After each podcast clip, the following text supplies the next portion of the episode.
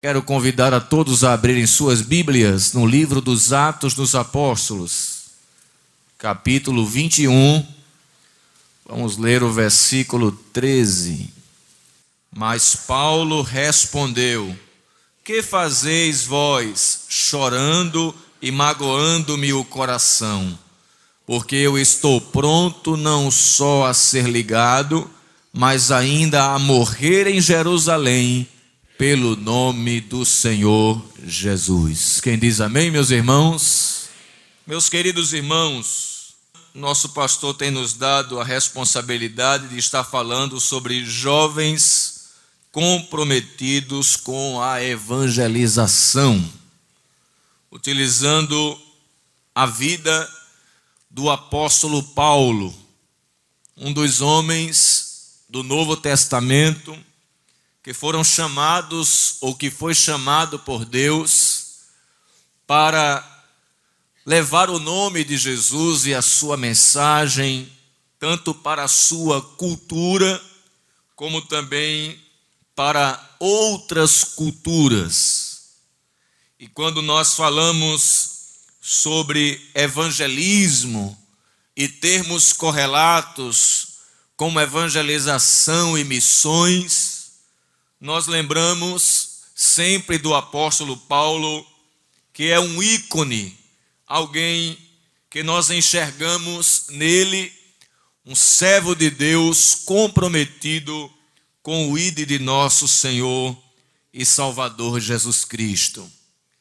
E falar de Paulo é falar de alguém que não estava entre os doze apóstolos que Jesus escolheu a dedo em Marcos capítulo 3, versículo 13, diz que ele chamou para si os que ele quis. Paulo não compunha o colégio apostólico entre os doze, nem andou com Jesus como os doze andaram durante os seus três anos e meio de ministério. Mas Paulo foi chamado por Jesus para ser um apóstolo e ele recebeu o Evangelho, as boas novas, como ele mesmo diz, por revelação. Isso está em Romanos capítulo 16, versículo 25, 1 Coríntios capítulo 11, versículo 23, a parte A, e Gálatas capítulo 1, versículo 11 e 12. O apóstolo Paulo teve a experiência de ir até ao terceiro céu. Isso está em 2 Coríntios capítulo 12, versículo 2, quando ele fala a respeito desta experiência.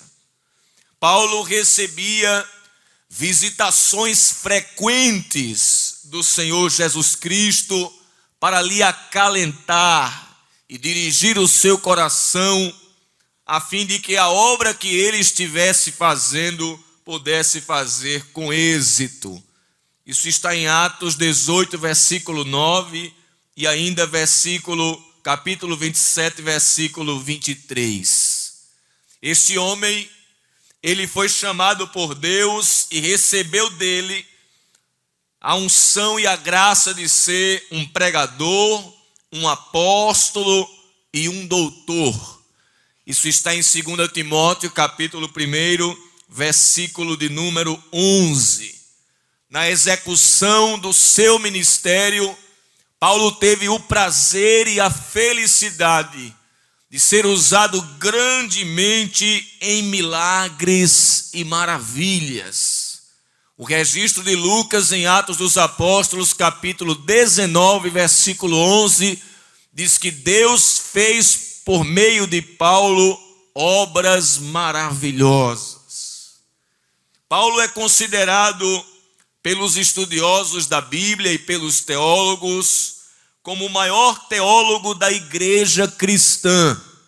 Dentre as muitas contribuições que este servo de Deus trouxe, uma delas foi que Deus utilizou-se dele para compor a teologia neotestamentária. E a Paulo é atribuído 13 epístolas, que vai desde Romanos até Filemon. E não é demais dizer que dos servos de Deus que evangelizaram no Novo Testamento, depois de Jesus, o maior deles foi o apóstolo Paulo. O próprio apóstolo faz menção de que trabalhou para a evangelização de povos, tribos, línguas e nações mais do que todos os outros apóstolos. Isso está em 1 Coríntios, veja na sua Bíblia, o capítulo 15, os versículos 9 e 10. 1 Coríntios, capítulo 15, versículo 9 e versículo 10 porque eu sou o menor dos apóstolos, que não sou digno de ser chamado apóstolo, pois que persegui a igreja de Deus. Mas pela graça de Deus sou o que sou, e a sua graça para comigo não foi vã, antes trabalhei muito mais do que todos eles, todavia não eu, mas a graça de Deus que está comigo. Quantos dizem amém, meus irmãos? É claro que se lemos observando o contexto, vamos ver que Paulo não está falando isso motivado pelo orgulho, senão combatendo alguns falsos mestres que questionavam o seu apostolado. E ele resolveu mostrar as credenciais do seu apostolado, dentre elas de que ele havia trabalhado consideravelmente para a obra de Deus. E quando falamos sobre evangelização, como já disse, Paulo nos vem à mente. Desde a sua conversão, Deus destacou o seu chamado missionário, o seu chamado de evangelização aos povos. Paulo, que até então assolava as igrejas. Paulo, que até então via no cristianismo uma ameaça à continuação do judaísmo e que perseguiu ferozmente os cristãos, consentindo na morte do primeiro mártir da igreja, Estevão. Mas era alguém que Deus já estava de olho, dizendo: Ele agora está dando trabalho mas eu vou chamar a ele para ser o maior trabalhador da minha igreja e levar o meu nome para os povos. E Jesus marca um encontro com este homem. Atos dos Apóstolos, capítulo 9, diz que Saulo respirava ameaças e mortes contra os discípulos do Senhor e autorizado pelos principais dos sacerdotes, ele sai de Jerusalém e vai para Damasco, porque ouviu falar que com a morte de Estevão os discípulos haviam se espalhado. E ele não sei se vai num galope de um cavalo com alguns soldados ao seu lado. No caminho de Damasco, Jesus estava como um paredão de concreto para fazer parar o fariseu e levantar o maior apóstolo da igreja primitiva. Ao meio-dia, diz o texto, veio uma luz do céu e o cercou. E eu gosto dessa expressão, e o cercou, porque as pessoas a quem Deus chama, Deus cerca. O salmista disse que ele me cerca por detrás e por diante e põe sobre mim a sua mão, me deixando sem saída, a não ser a saída de ceder à sua vontade. E ele cai, e muitas vezes é necessário o homem cair para levantar. Cai Saulo e uma voz lhe diz: Saulo, Saulo, diz ele, contando o seu testemunho em língua hebraica, porque Deus fala do jeito que a gente entende. Se por que me persegues? E o homem bravo, indomável, que ninguém segurava, agora diz: Quem és, Senhor? Já chama de Senhor. Que queres que eu faça? Se levanta-te sobre os teus pés e vai para a rua chamada direita, e lá te direi o que convém fazer. Passam-se três dias, e este Paulo está em jejum e oração. E com a visão que ele teve do Cristo glorificado, ele ficou cego. Mas ficou cego porque Deus queria circuncidar os seus olhos para as coisas materiais e abrir para as coisas espirituais. Nesse intervalo de três dias, Deus vai à casa de um homem chamado Ananias, um discípulo maduro, experiente, e diz: Ananias, o Senhor aparece a ele em visão, e ele diz: Eis-me aqui, Senhor. Ele diz: O Senhor lhe diz: Vai a uma rua chamada direita procura por um homem de Taço, chamado Saulo.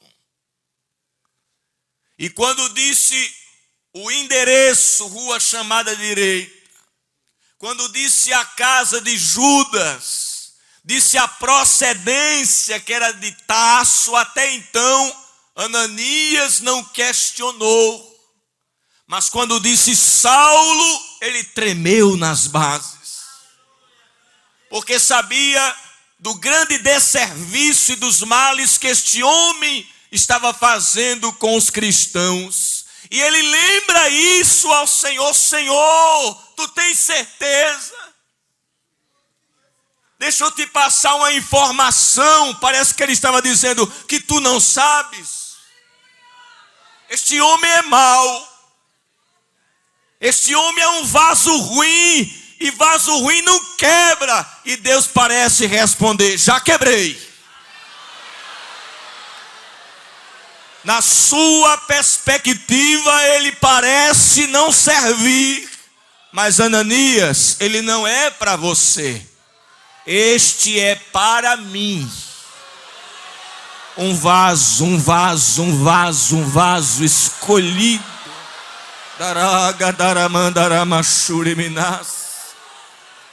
Para levar o meu nome diante dos gentios e dos reis e dos filhos de Israel. Paulo está em, nesta casa e recebe a visita de Ananias. E Ananias lhe impõe as mãos e diz: Saulo, o Jesus que te apareceu no caminho de Damasco me enviou para dizer que tu deves voltar a ver e ser cheio do Espírito Santo. E anuncia para Saulo esta palavra de Atos capítulo 9, versículo 15. Com três dias de crente, Deus diz a este homem: Tu irás fazer e irás alcançar povos que os outros apóstolos não alcançarão. Interessante que Deus sabia a rua em que Saulo estava. Deus sabe a tua rua. A casa em que ele estava. O lugar de onde ele era procedente. Porque quando Deus escolhe, ele sabe o endereço da pessoa.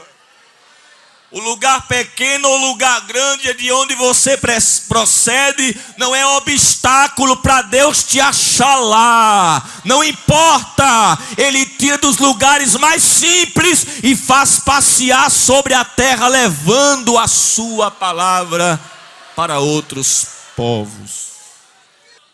E em seguida da recuperação da vista, Paulo já começa a pregar o Evangelho. Veja Atos dos Apóstolos, capítulo 9, versículo 20 ao 22.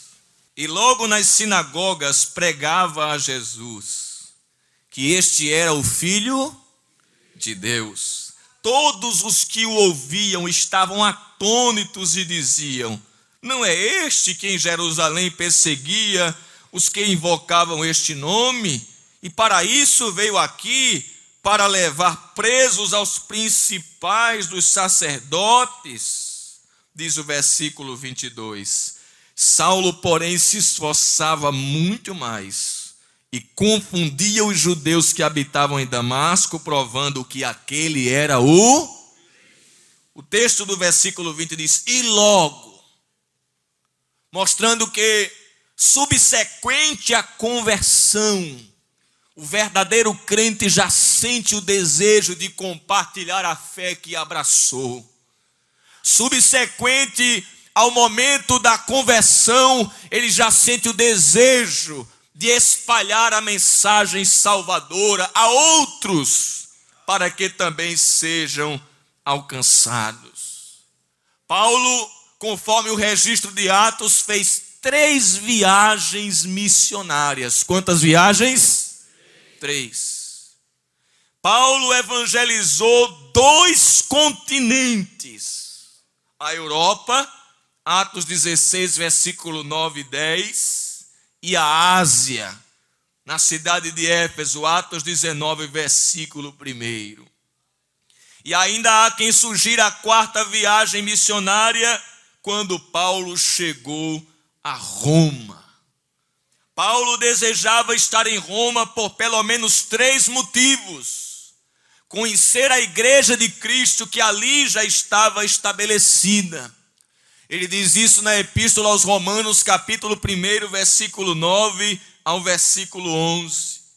Paulo tinha o desejo de proclamar o evangelho nesta cidade, pois a pregação do evangelho em Roma representava para o cristianismo a conquista maior e mais esplêndida cidade do mundo da época, pois Roma era o centro do império e presidia magistralmente todo o mundo conhecido. Isso está ainda em Romanos, capítulo 1, versículo 13 ao 16. E com a visão que Deus havia dado àquele pequeno homem, que segundo alguns estudiosos tinha um metro e meio de altura,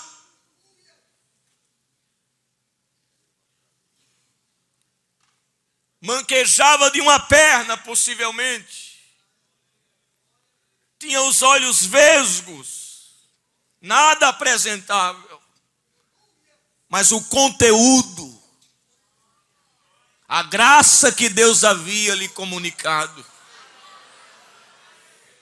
Ele já estava de olho no Ocidente, queria usar Roma para chegar na Espanha, uma visão extraordinária. Paulo tinha ambição por Roma, cujo nome ao contrário é amor, porque sabia que era a maior cidade do mundo, com uma população de aproximadamente um milhão de pessoas. E ele chega lá e fica preso sob o controle do domínio romano em uma casa que alugou, preso a dois soldados Paulo recebe visitas e prega o evangelho. Em Filipenses capítulo 1, veja aí na sua Bíblia, o versículo de número 12. Você vai ver que nada nem ninguém segurava Paulo na execução do seu ministério. Se ele está solto, ele ganha almas. Se ele está preso, ele ganha até o carcereiro. Filipenses capítulo 1, versículo de número 12. E quero, irmãos, que saibais que as coisas que me aconteceram contribuíram para maior proveito do Evangelho de maneira que as minhas prisões em Cristo foram manifestas por toda a guarda pretoriana e por todos os demais. Enquanto está preso a dois soldados e as pessoas vêm, vêm visitar, ele prega para as pessoas, mas os soldados são obrigados a ouvir. E o resultado não é outro. Capítulo 4 de Filipenses, versículo 22. Quando ele envia saudações à igreja de Filipos, ele faz menção de crentes que estavam na casa de César, quando diz: Todos os santos vos saúdam, mas principalmente os que são da casa de. Havia soldados crentes. Até os da casa de César não estavam conseguindo, ao ouvir a exposição bíblica, não ceder à mensagem de Cristo pela boca de Paulo. De forma que Satanás não sabia o que fazia. Ele solto ganha almas. Ele preso escreve epístola e ganha o carcereiro. O que é que eu faço? Para parar este homem. Aleluia. Queridos irmãos, diante desta visão que nós temos de Paulo e da forma como Deus se utilizou dele, nós devemos nos perguntar como, como Paulo via a evangelização, qual a, a sua cosmovisão a respeito desta excelente tarefa que Deus confiou à igreja. Deus confiou à igreja três tarefas. Primeira tarefa em relação a Deus mesmo, a adoração. Segunda tarefa da igreja em relação a ela mesma, que é a edificação de si mesma através do ensino da palavra. E terceiro, a obra que Deus confiou à igreja em relação ao mundo, que é a evangelização.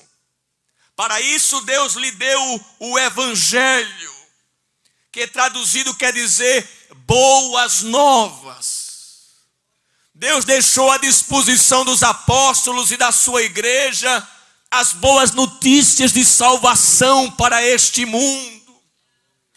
Que nas poucas vezes que ligamos a internet ou a TV, os meios de comunicação, só vemos más notícias, notícias entristecedoras, notícias ruins, mas o Evangelho chega no meio deste caos como uma boa nova do céu para alcançar todos os homens. E Paulo diz que este Evangelho tem origem em Deus, Romanos 1 e 1 ele chama de Evangelho de Deus. E ele diz que este Evangelho não é uma inovação, mas que havia sido anunciado pelos profetas, Romanos 1 e 2, e que foi revelado na pessoa de Cristo. Para Paulo, evangelização era uma responsabilidade. Diga comigo, para Paulo, evangelização era uma responsabilidade. Veja 1 Coríntios capítulo 9, versículo 16. Porque se anuncio o evangelho, não tenho de que me gloriar, pois me é imposta essa obrigação, disse Paulo, e ai de mim, se não anunciar o era assim que Paulo via a evangelização como uma responsabilidade. E esta responsabilidade não foi confiada apenas aos apóstolos. Alguém disse que pregar era a própria vida de Paulo. E diz ainda que ele não podia parar de fazê-lo da mesma forma como não podia parar de respirar. Essa palavra imposta significa fortemente impulsionado. Você se sente assim também? Como alguém que está fortemente impulsionado a levar a mensagem de Cristo para outras pessoas. Ou você está de braços cruzados. Ou você faz parte do grupo jovem, mas não faz parte da campanha evangelizadora. Ou você está ocupado demais com o Facebook enquanto as almas vão ao inferno? Ou você está ocupado demais com as suas atividades pessoais? Ou você é agente secreto de Jesus, que está na escola, na faculdade, ninguém sabe que você é crente. A evangelização para Paulo era uma responsabilidade. E deve ser para todos nós também. Em Mateus 28, 19, Jesus incumbiu a igreja desta responsabilidade. Quando disse: Portanto, ide e ensinai as nações. Ide. É um imperativo. Em Marcos 16 e 15, o Senhor Jesus disse assim: pregai o evangelho a toda, pregai, está no imperativo aí, dando ordem. Acorda, rapaz. Acorda, moça. Tira da cabeça que pregar é só no púlpito.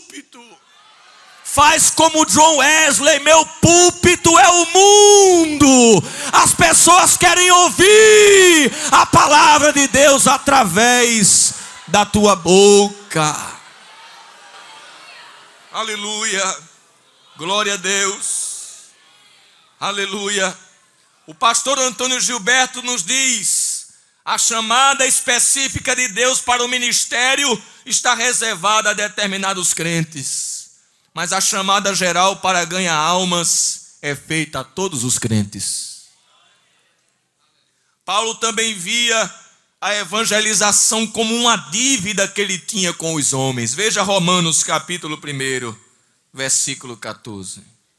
Eu sou devedor, tanto a gregos como a bárbaros, tanto a sábios como a ignorantes. O 15 diz: E assim quanto está em mim, estou pronto. Olha como ele diz: E quanto está em mim, no que depender de mim, eu estou pronto. Para também vos anunciar o evangelho a todos vós que estáis em. Paulo se sentia em dívida você se sente em dívida com o seu vizinho. Deus quer que você chore pelas outras nações, mas também chore pelos seus parentes, pelo seu vizinho. Deus quer que você chore pelos seus colegas de trabalho que não conhecem o Senhor e que vivem o tipo de vida que você sabe que eles vivem. Deus quer que você chore pelos acadêmicos que inflamados pelo marxismo, pelo ceticismo, pelo agnosticismo, não querem nem saber de Deus. E que você lá dentro da faculdade é uma testemunha para levar a mensagem através da sua vida, mas também de forma verbal. Você sente essa dívida?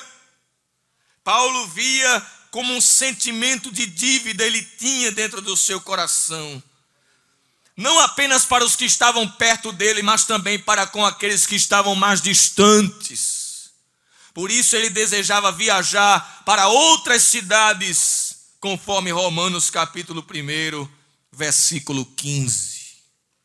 Além de ser uma responsabilidade e uma dívida, Paulo diz também que a evangelização é uma tarefa honrosa. Diga comigo, tarefa honrosa.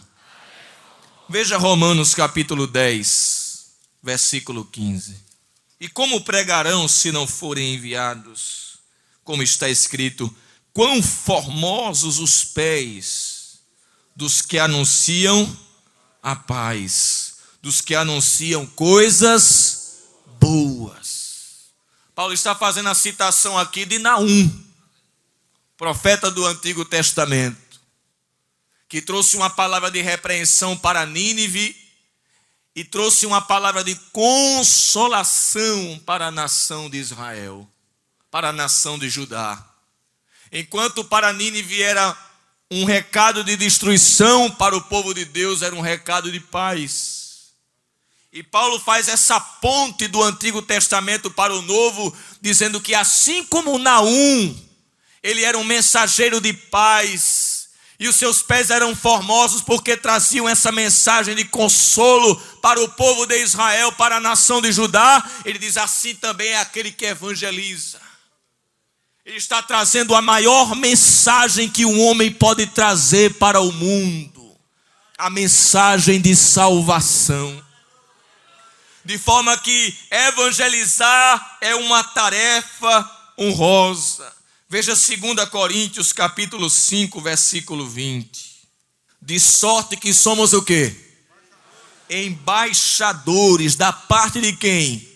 De Cristo como se Deus por nós, no momento em que você está evangelizando, é você, mas através de você, Deus está falando com aquela pessoa. É isso que Paulo está dizendo. Deus por nós. Você consegue entender isso? Deus quer falar com seu colega através de você. Deus quer falar com seu colega ou com seu vizinho através de você. Deus quer falar com seu parente através de você. Deus está dizendo: me dê sua boca, que eu quero falar com eles.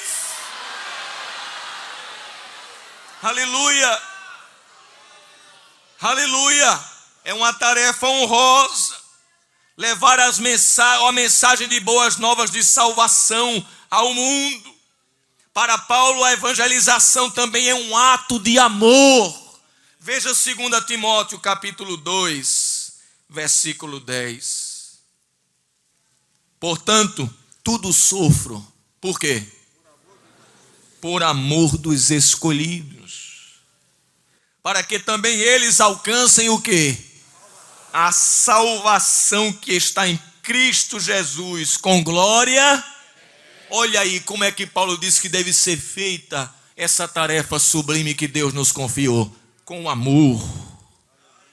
E amor é traduzido pelo nosso dicionário como uma virtude que leva alguém a desejar o bem de outrem. A compaixão movia Jesus em relação às multidões a compaixão pela alma, pelo sofrimento alheio, movia os apóstolos a pregarem.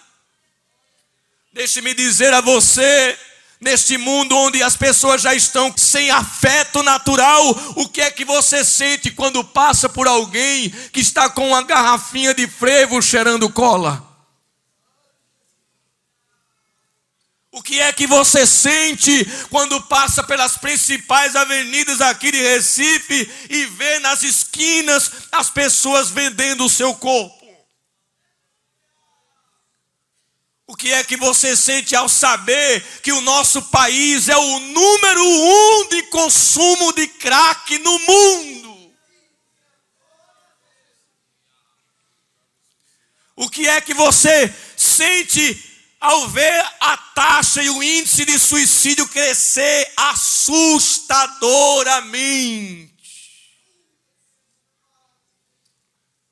O que é que nós sentimos, meus irmãos, ao ver que já existem leis querendo ser criadas no Congresso Nacional para que a maconha seja liberada como fins recreativos? Onde querem aprovar o aborto até o terceiro mês. O que é que nós sentimos? Ao ver que jovens da sua idade já não mais vivem porque foram sepultados pelo narcotráfico, pelas drogas, pelo consumo de crack, estão debaixo de sete palmos. Pare para pensar um pouco. Cruzar os braços numa hora dessa é falta de amor. Saber o que tem que ser feito e não fazer é como ter fé sem obras. Deus quer ação. Haja. Disse Wesley, John Wesley, uma vez: Deus tinha um único filho e fez dele um missionário. Seja um missionário aqui do Recife. Seja um missionário de Petrolina. Seja um missionário da área 64. seja um missionário da área 53, seja um missionário onde você está, leve a mensagem por amor das almas. Andaramachuri me cantaralamas. Por amor. Você não sente agonia pelas almas? Nossas orações têm sido tão ego egoístas. Eu, eu, eu, eu, me dá, me dá, me dá. Há um soluço de sete bilhões de almas que sobe. E nós devemos sentir agonia por elas. Temos que sentir agonia na alma por elas. Para Paulo, evangelizar era um ato de amor. E o amor é a marca distintiva do cristão. Nisto conhecereis que sois meus discípulos, se vos amardes uns aos outros.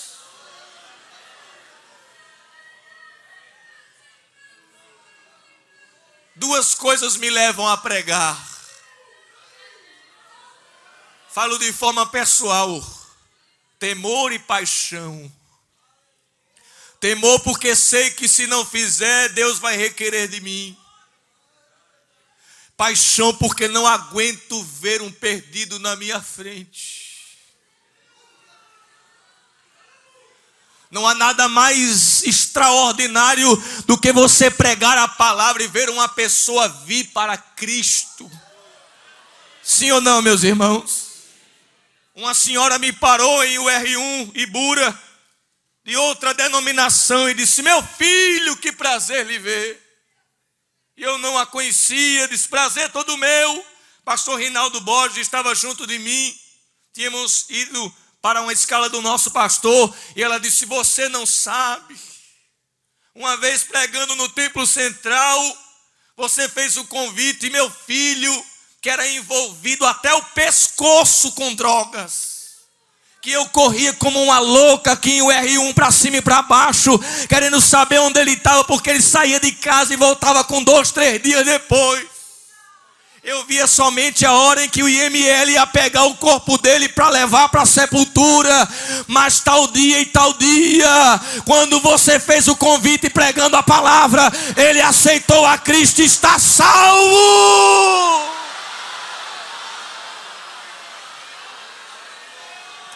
Vale a pena pregar, vale a pena pregar, vale a pena pregar, vale a pena pregar, vale a pena pregar. Deus quer te usar, jovem. Deus quer te usar, jovem. Você vai ver através de pessoas, através de você, pessoas serem libertas. Quem crê nesta palavra aqui? Através de você, pessoas vão sair da feitiçaria, você vai expulsar demônios. Se prepare para ser usado pelo Espírito Santo, como Deus usou Paulo. Te prepara que Deus vai começar a fazer uma faxina dentro da tua casa. Teu testemunho pessoal vai levar teus parentes a Cristo.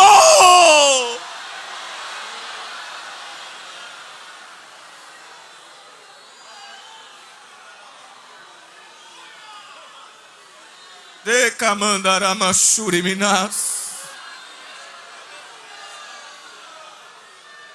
Lembro-me de uma senhora que, escutando o programa Deus Fala ao Coração, disse que tinha um filho há muitos e muitos dias dentro do quarto, sem tomar banho, sem querer comer direito. Estava confinado às quatro paredes do quarto. E ela percebia que havia uma atuação diabólica. Mas um dia ela escutando o programa Deus fala ao coração, o Senhor havia dado uma palavra sobre libertação e naquela hora começamos a ministrar libertação sobre uma pessoa que estava sendo oprimida por demônios e ela aumentou o volume para ele escutar lá do quarto. Aumentou o volume que Deus tem usado a Rede Brasil de uma forma extraordinária. Tem pessoas aqui no templo central que já vêm aceitar Jesus de gravata e Bíblia na mão. Porque o Espírito Santo está usando a Rede Brasil para catequizar ele lá, evangelizar ele lá.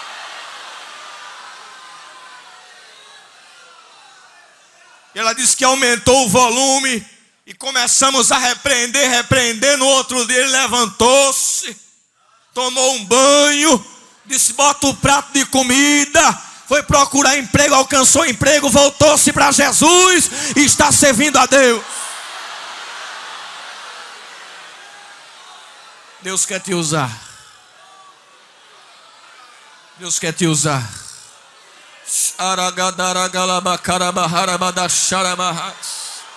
Fecha teus olhos que está descendo algo de Deus sobre a tua vida aí. O Espírito Santo nesta manhã missionária vai te equipar com ferramentas espirituais. Te prepara, jovem, para ser cheio de uma forma como nunca antes. Deus vai te encher de paixão pelas almas. Ninguém te segura a partir de hoje para ganhar pessoas para Cristo. Deus vai te incomodar com teus vizinhos, com teus parentes, com colegas de trabalho da faculdade. Tu vai ser uma metralhadora na mão do Espírito Santo para pregar a palavra.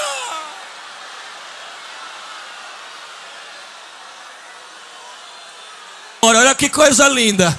Te prepara que ele vai te inflamar nesta manhã missionária.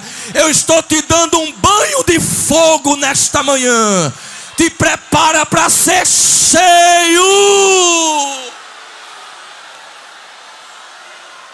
Nenhuma obra social é mais excelente do que a evangelização.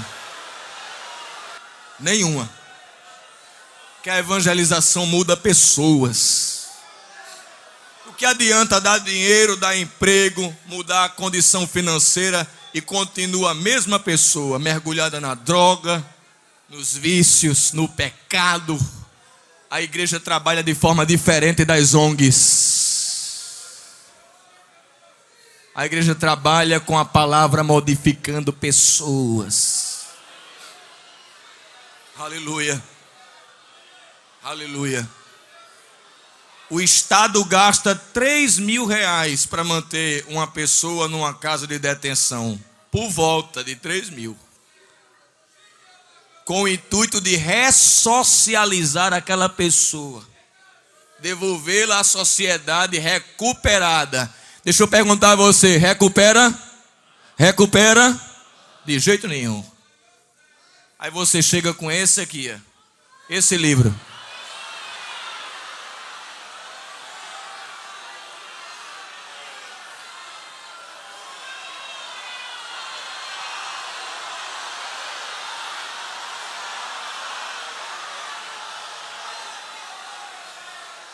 Esse livro que incomoda o inferno.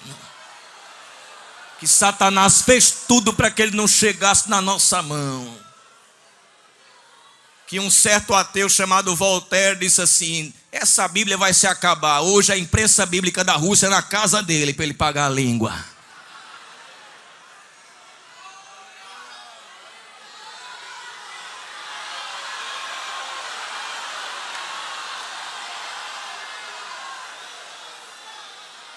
Paulo disse: Eu estou preso, agora a palavra está solta. Aleluia. A palavra está solta. A palavra está solta. Deus está usando a campanha para ir nos hospitais. É cruzada na rua. É evangelismo na rádio. O incrédulo diz: Eu quero ver eles entrar na televisão. E quando liga é 14. Ele disse: Eu vou acessar pelo menos na internet. Quando entra lá no YouTube, tem um canal do, da Rede Brasil. Se eu estou cercado, pega o metrô, tem um crente ordeiro evangelizando direitinho. No ônibus. No outdoor, quando passa aqui na Cabugá, está lá. Aceite a Jesus e se arrependa dos pecados. Tá medonho. Para Paulo, a evangelização era uma tarefa urgente. Diga comigo, urgente. urgente. 2 Timóteo 4 e 2. Que pregues a palavra instes a tempo e fora de redárguas, repreendas, exortes com toda longanimidade e veja essa expressão que pregues a palavra a tempo e fora de tempo. Para Paulo, o evangelismo era uma tarefa urgente. Isso porque os sinais que antecedem a segunda vinda de Cristo nos mostram que ele em breve voltará para buscar a sua igreja. Mateus 24, versículo 1 ao 14. Paulo tinha essa compreensão de que a evangelização era uma tarefa urgente, por isso exortou Timóteo que não perdesse tempo. Escute isso, jovem. Paulo disse a Timóteo: não perca tempo. Não perca tempo. Paulo tinha pressa com a evangelização. Veja Atos 16, versículo 9 a 11. E Paulo teve de noite uma visão em que se apresentava um varão da Macedônia e lhe rogava, dizendo: Passa a Macedônia. E logo depois desta visão, procuramos partir para a Macedônia, concluindo que o Senhor nos chamava para lhes anunciarmos o Aí veja o versículo 11: E navegando de Troade, fomos correndo em caminho direito para Samotrácia, e no dia seguinte para. Aí diz o versículo de número 12: E dali para Filipos, que é a primeira cidade desta parte da Macedônia, e é uma colônia. Estivemos ali alguns dias nesta. O texto deixa claro que assim que ele teve uma visão clara do que Deus queria, ele foi e diz o texto, correndo, mostrando a urgência do trabalho, a urgência da tarefa da evangelização. Deus mostra a ele um varão da Macedônia pedindo socorro. Eu me emocionei muito aqui ao ouvir as jovens falando da experiência dos pais e como elas estavam junto, falando do clamor das outras nações, da nossa nação, da nossa pátria verde e amarela. Sejamos patriotas, meus irmãos. Visualize a bandeira nacional na sua mente, trace como meta. Paulo entendia que essa tarefa era urgente. E não somente tinha essa concepção do evangelismo, mas também nós vemos em Paulo a forma como nós devemos anunciar o Evangelho. Pois quando nos dispomos a anunciar o Evangelho, seja no evangelismo pessoal, coletivo, nacional e transcultural, devemos ter em mente que estamos diante de uma batalha espiritual. Diga comigo, batalha espiritual. Evangelizar, irmão, não é recreio. Evangelizar não é brincar. Evangelizar é batalha. Eu digo aos que estão mais próximos de mim que todo culto que o pastor nos escala é uma responsabilidade grande, mas quando é cruzada, eu tremo nas bases. Que cruzada evangelística é batalha espiritual. Satanás, quando já sabe o endereço onde a gente vai fazer, ele começa se levantando, agindo contra, sim ou não? Aqui no Recife é tanta burocracia para conseguir um espaço para montar a cruzada, tanta documentação. Pastor, lembra aqui, para abrir um bar não, não se exige tanto. Aí a batalha espiritual é tremenda, é reída. E às vezes a gente vê pessoas que estão no evento só o corpo, não é? Mas pensando no churrasquinho, vai com a namorada. E quem está na linha de frente ali está numa batalha espiritual. Nós não temos noção do público para quem nós estamos pregando, de onde eles são, o que eles fazem, como eles vivem. Tem pessoas ali que são instrumentos de Satanás há muito tempo e arrancá-los das mãos das trevas custa. Custa. Há uma resistência muito grande. E Paulo sabia disso. Por isso ele disse que nós devemos estar municiados das armas espirituais para termos êxito. Porque Paulo era um evangelizador de êxito? Porque ele anunciava o evangelho com uma mensagem definida. Veja 1 Coríntios 2 e 2. Porque nada me propus saber entre vós, senão a quem? A Jesus Cristo e este. Paulo tinha uma mensagem definida, diga comigo, mensagem definida. A mensagem definida não é atacar a religião alheia. Se critica a falsa falando da verdadeira. A mensagem de Paulo era definida: Cristo e sua obra na cruz. John Stott diz que Paulo estava intoxicado de Cristo. Para Paulo, a cruz aponta para a justiça e para o amor de Deus. Salmo 85 e 10 que na, diz profeticamente que na cruz a paz e a justiça se beijam. Deus ali está julgando o pecado e abrindo a porta da salvação ao mesmo tempo. O evangelho centraliza-se na morte de Cristo. Segundo um certo teólogo, a morte de Cristo não é uma doutrina periférica do cristianismo, mas a sua própria essência.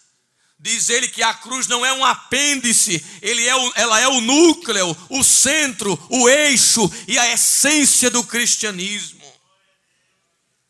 A morte substituta de Cristo, ou substitutiva de Cristo na cruz, é o ponto central e culminante do Evangelho. Para termos essa mensagem definida, os jovens precisam ter conhecimento bíblico. Lembra de 2 Timóteo capítulo 2, versículo 15: procura apresentar-te a Deus como obreiro que maneja bem a palavra da. É assim que tem que ser. Aquele que evangeliza tem que ter a, a, a Bíblia na ponta da língua porque é o instrumento que o Espírito Santo vai usar para libertar vidas. E o que é falar de Jesus?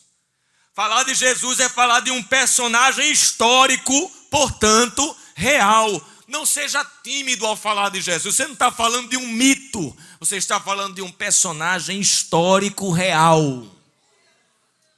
Em que ano nós estamos? Depois de quem? Isso é inegável. Cristo é um personagem histórico real. Falar de Jesus é falar de alguém de caráter perfeito. Para quem estiver pregando, manda ele achar um defeito em Jesus. Ele não acha.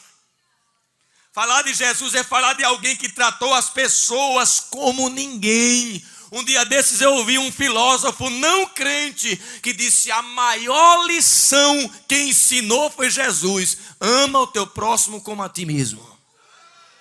Eles têm que abrir a boca e dizer, irmãos, que isso aí é fato. Falar de Jesus é falar de alguém que fez e faz obras que ninguém faz. Manda ele apresentar outra pessoa que abre os olhos do cego. Manda ele apresentar outra pessoa que ressuscita um morto com quatro dias já cheirando mal. Falar de Jesus é falar de alguém que tem uma vida inspiradora de músicas, de arte. É falar de alguém que teve uma mensagem sem igual. De alguém que cumpriu uma missão ímpar. Por último, falar de Jesus não é falar de um defunto. É dizer, Cristo crucificado, viu? Mas não permaneceu lá não. No terceiro dia, as mulheres foram procurar a pessoa certa agora no lugar errado. Quando chegaram lá, o anjo disse assim: Está procurando o que aqui? Por que procurais entre os mortos aquele que está vivo, que está vivo, que está vivo, que está vivo, que está vivo?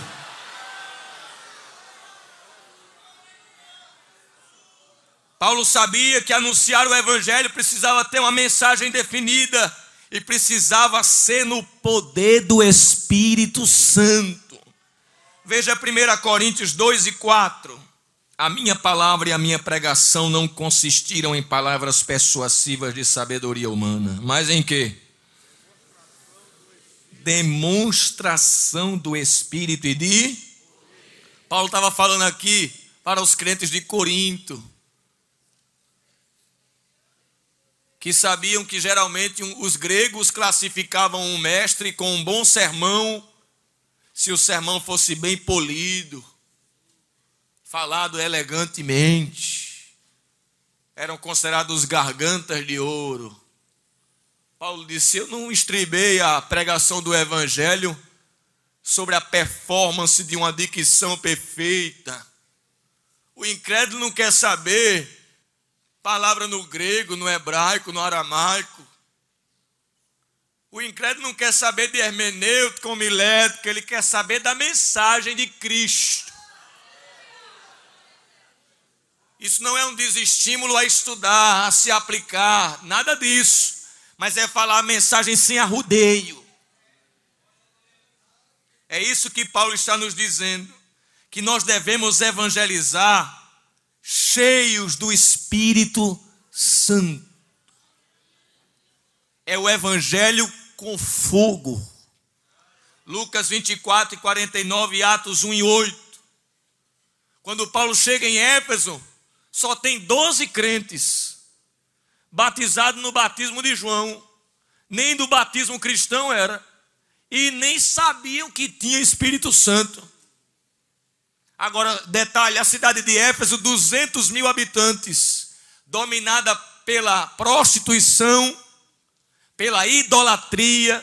Havia o templo da deusa Diana lá, para onde se locomoviam todos os habitantes da Ásia e cultuavam aquela que havia que haviam eles pensado que havia caído a imagem dela de Júpiter. A feitiçaria dominava doze crentes e a obra não andava. Paulo disse: Já sei como é que eu começo. Primeiro batizando ele nas águas. Depois que batizou nas águas, aí disse assim: agora vocês vão ter que falar línguas. Vão ter que receber o batismo com o Espírito Santo. E impôs as mãos, Jesus batizou e deu logo o dom de profecia. Que Jesus gosta. Depois desses doze crentes inflamados, aí saculejar a Ásia. Aleluia. Aleluia. Aleluia. A fundação da igreja foi pentecostal e evangelizadora, disse certo teólogo. Isso significa que só viremos a cumprir plenamente a grande comissão se buscarmos e vivermos no poder do Espírito Santo. Sem o poder do Espírito Santo, a evangelização jamais será eficiente. Quando a gente vai na unção do Espírito, a gente confronta o falso poder. Lembra de Felipe com o mágico? Que tinha um grande nome. Quando Felipe chegou na unção, descobriram que o poder de Simão não era nada. Quando Paulo chegou em Éfeso pregando na unção do Espírito Santo, os mágicos começaram a se converter. Em Atos 19, 17 diz que na unção do Espírito Santo em Éfeso o nome de Jesus era engrandecido. A palavra de Jesus crescia e prevalecia. Atos 19, 20. Abandonaram a feitiçaria. Atos 19, versículo 18 e 19. Em Atos 19, 23 ao 27, eles deixaram a idolatria na unção do Espírito Santo. Aleluia. Recebe a graça de Deus que está descendo aí sobre a tua vida, lá na galeria. Te prepara para ser cheio